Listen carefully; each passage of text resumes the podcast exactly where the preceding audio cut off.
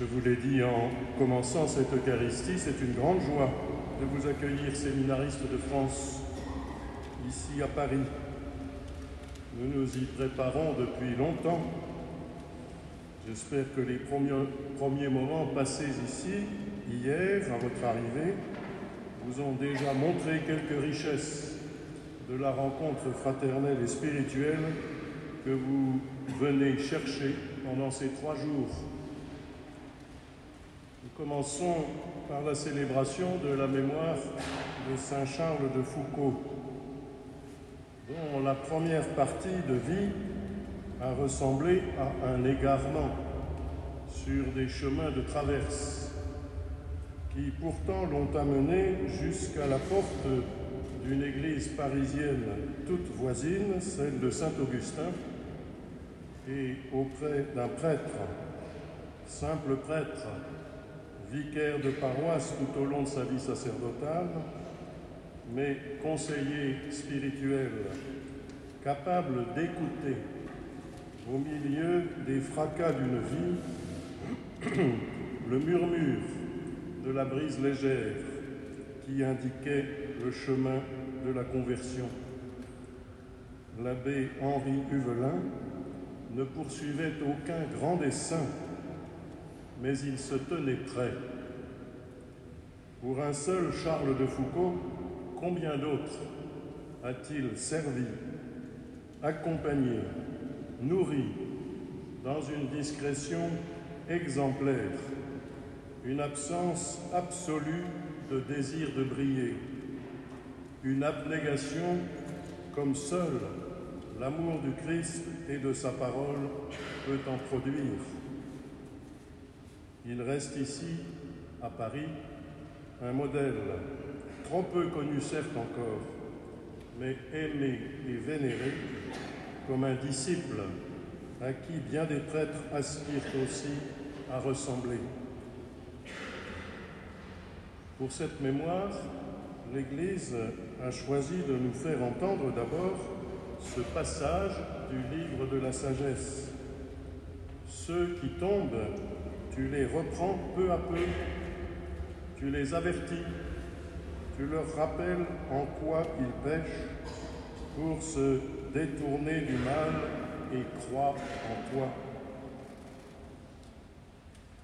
Le sage, ou plutôt le chantre de la sagesse, sait bien qu'il médite sur l'action de Dieu même dans la vie d'un homme. Il ne se désespère pas, il connaît si bien la nature humaine, inconstante et inconséquente. Ce n'est pas qu'il tolère le mal, puisqu'il faut s'en détourner, mais il sait que le pécheur vaut mieux que son acte et peut être rattrapé et corrigé, retourné et conduit sur d'autres chemins Charles de Foucault, quand ce fut le moment, ce fut décidé et mis en œuvre. Certes, la direction à prendre n'était pas encore claire, et il faudra bien des années pour accomplir la vocation au dénuement, à la recherche de l'avant-dernière place. En effet, c'est Jésus seul qui peut dire comme le, psalmiste, tu ne me demandais ni holocauste ni victime, alors j'ai dit, voici, je viens. Jésus seul. Mais il entraîne avec lui ceux qui veulent bien le faire. Foucault en a conscience et c'est pourquoi il dit l'avant-dernière place. Il ne s'agit pas de jouer un rôle, il ne s'agit pas de se croire capable d'innover par soi-même. Frère Charles ne sait pas dire et faire autrement que de souhaiter à devenir frère à la manière de Jésus. Devenir peut-être un modèle, c'est ce qu'il est devenu en effet, mais il n'en sait rien lui-même. Il cherche seulement à être avec Jésus. C'est ainsi que nous entendons le passage de l'évangile de Saint Jean que la liturgie a disposé pour nous aujourd'hui. Ce n'est pas vous qui m'avez choisi, c'est moi qui vous ai choisi et établi, afin que vous alliez, que vous portiez du fruit et que votre fruit demeure. Certes, à un moment donné, vous avez choisi de faire ce pas d'entrer au séminaire, de franchir année après année les étapes de formation, de l'initiation progressive au mystère du Christ et à son service, de demander librement à être appelé à l'admission parmi les candidats aux ministères institués, puis au ministère de diacre et bientôt pour certains de prêtres. Nous avons suivi ces chemins avant vous et nous rendons grâce à Dieu que dans votre génération, vous soyez de ceux qui, accueillent l'appel du Seigneur. Souvent, on nous demande à nous, et probablement combien plus à vous, s'il n'est pas déraisonnable de faire aujourd'hui cette démarche, de jouer toute sa vie sur un engagement le temps ne paraît pas favorable. L'était-il davantage à la fin du XIXe siècle, alors que montait dans la société française un anticléricalisme combattant, en même temps qu'une assurance rationaliste qui ne voyait d'avenir radieux que dans le développement des sciences et des techniques qui étourdissaient les esprits? Mais Charles de Foucault, qui ne manquait ni d'expérience, ni d'esprit d'observation, ni de goût pour la connaissance, sentait que le vrai universel se chercherait ailleurs. Devenir frère de tous, sous le regard miséricordieux de Dieu qui se donne à tous, qui s'adresse aux hommes comme à des amis et qui en choisit certains pour emporter la bonne nouvelle en tout temps et en tout lieu, voilà ce qui allait désormais compter pour lui. Le besoin s'en fait sentir, aujourd'hui comme hier. La nécessité d'y répondre se fait pressante. Les hommes et les femmes d'aujourd'hui, et certainement les jeunes que vous côtoyez, vous le font sentir. Même si vous voyez beaucoup sont à des années-lumière de ce que vous vivez, de ce que vous portez. Vous savez qu'ils éprouvent des désirs qu'il faut servir, qu'il leur faut permettre de développer. Nous ne pouvons pas ignorer ces demandes, qui ne sont pas forcément explicites, dans l'esprit et le cœur de ceux qu'il faut servir. Et vous ne les ignorez pas.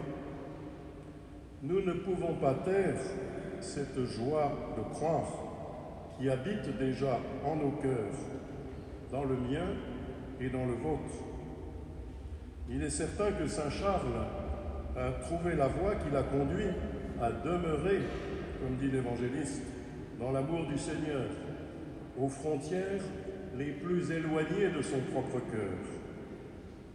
Il n'a cessé de prier pour tous ceux auprès de qui il se tenait dans le silence, dans une amitié qui rendait pourtant visible son secret.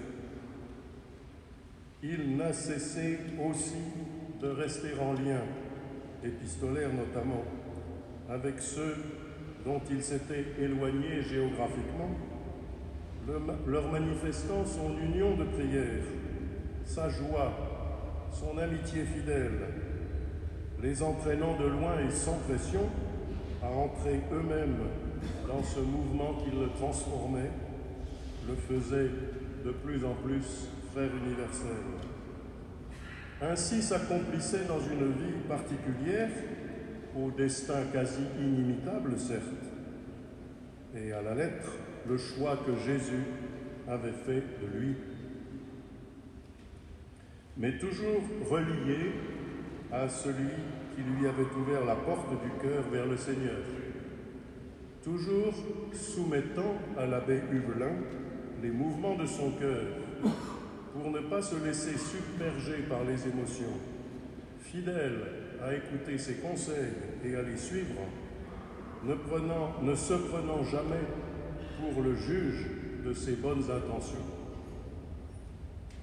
Les modes de la vocation sont divers et celui de Charles est bien atypique. Mais le choix de Jésus à notre égard est toujours premier et il est fait pour donner une joie qui ne s'éteint pas. Non pas une joie surfaite, surjouée comme on dit aujourd'hui, extérieure, liée à des succès éphémères. Je vous ai dit cela pour que ma joie soit en vous et que votre joie soit parfaite.